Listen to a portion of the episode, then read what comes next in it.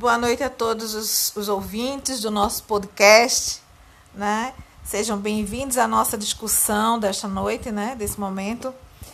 E hoje nós vamos falar um pouquinho sobre a formação continuada do professor e essa revolução metodológica que foi introduzida agora a partir do ensino remoto, né? desde o ano de 2020.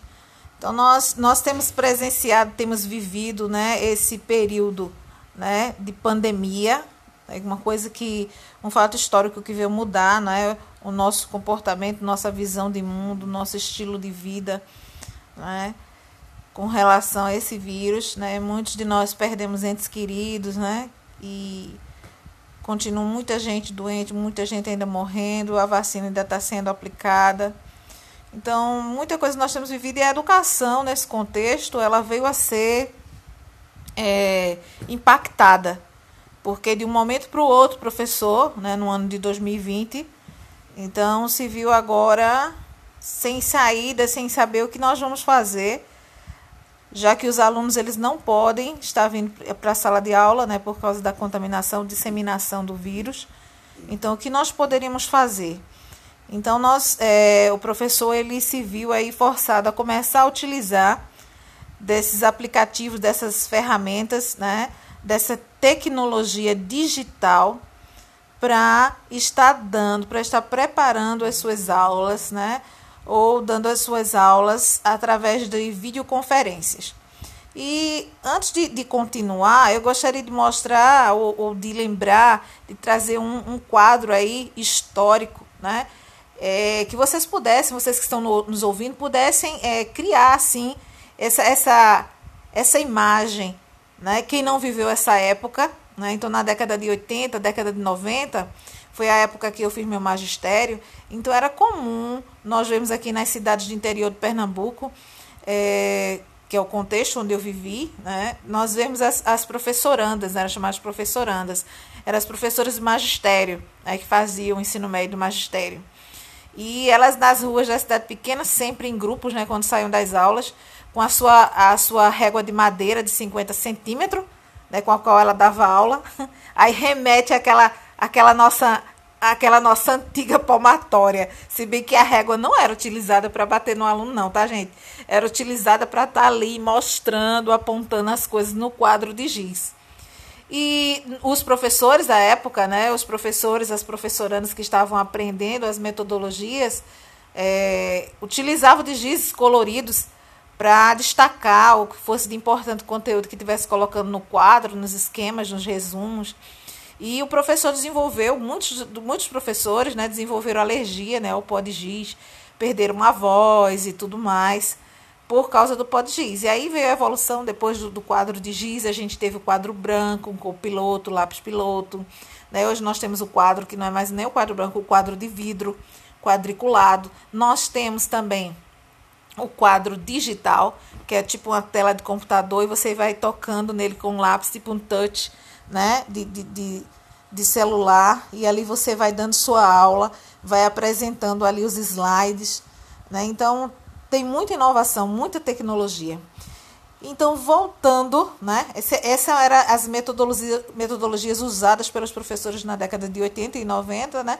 Que é a minha época que eu lembro, e que o professor tinha que elaborar, né? As professorandas, né? E os professores tinham que elaborar os seus cartazes com letras bonitas, com imagem. Hoje nós podemos usar impressora, né? Para trazer todas aquelas imagens se quisermos fazer esse tipo de ilustração, mas na época nós tínhamos que ser desenhistas sem ser, né? tínhamos que traçar ali as letras para não ficarem tão desorganizadas. Então eram N coisas para a gente se preocupar para fazer esse material, para trazer essa, essa tecnologia para a sala de aula.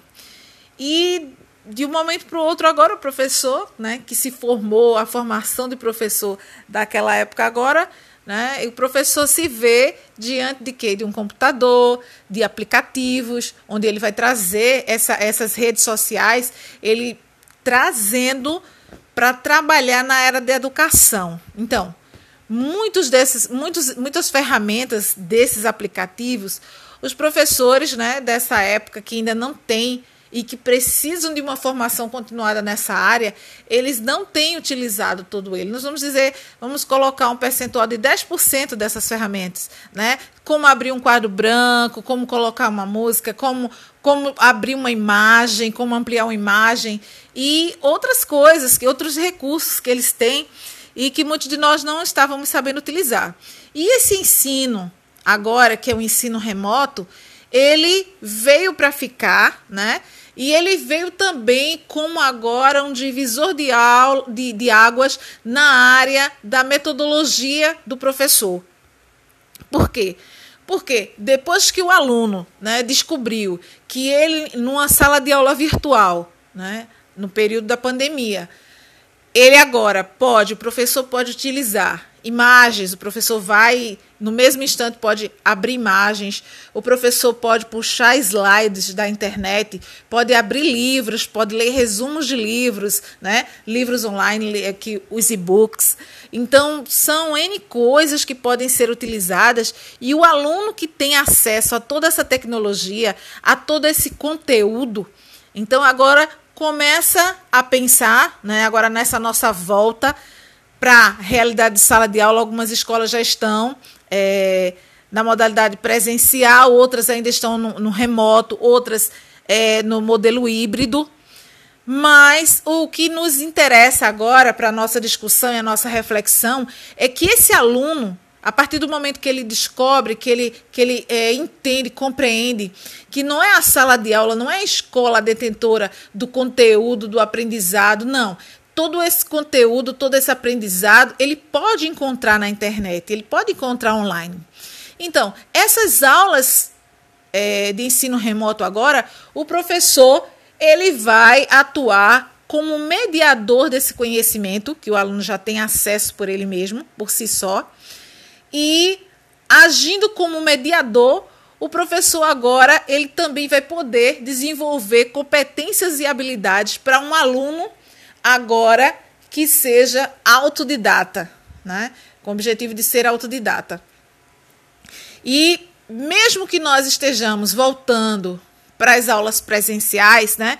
Que esse esse ensino remoto, ele ao chegar ao final dessa pandemia, né, no período pós-pandêmico, né? E nós estejamos voltando realmente presencial, todas as escolas, então, é, de maneira mais homogênea. Então, o que, que vai acontecer com esse aluno? Esse aluno não vai chegar numa sala de aula regular e vai achar interessante o professor estar ali na frente apenas falando ou escrevendo o que quer que seja num quadro branco. Não. Não. Então, por quê? Porque agora ele descobriu que existem outras coisas, né? Que são mais interessantes que ele pode encontrar na internet e que o professor já mostrou para ele que existem, que é possível, né? Que vem agregar esse conhecimento, né? Esse conhecimento de mundo. Então, o professor agora ele vai ter que se reinventar. Se ele se reinventou do início da pandemia até agora, ele vai ter que se reinventar novamente agora ao final da pandemia, que nós cremos, né? No período pós-pandêmico, de como trabalhar, né? Então, essas ferramentas, né, esse, esse ensino remoto, ele veio trazer uma verdadeira revolução tecnológica nas metodologias de ensino, muito bem-vindas, né, que vieram de toda, com toda certeza, agregar conhecimento, conhecimento de mundo aos nossos alunos e esse despertar de um aluno que seja um aluno agora autodidata. Né? Então, essa é a minha fala. Eu creio que as colegas né, têm acrescentado, têm trazido mais coisas com relação a isso, mas é nesse sentido, dessa revolução metodológica, né, que o ensino remoto veio trazer à educação. Então, boa noite para vocês.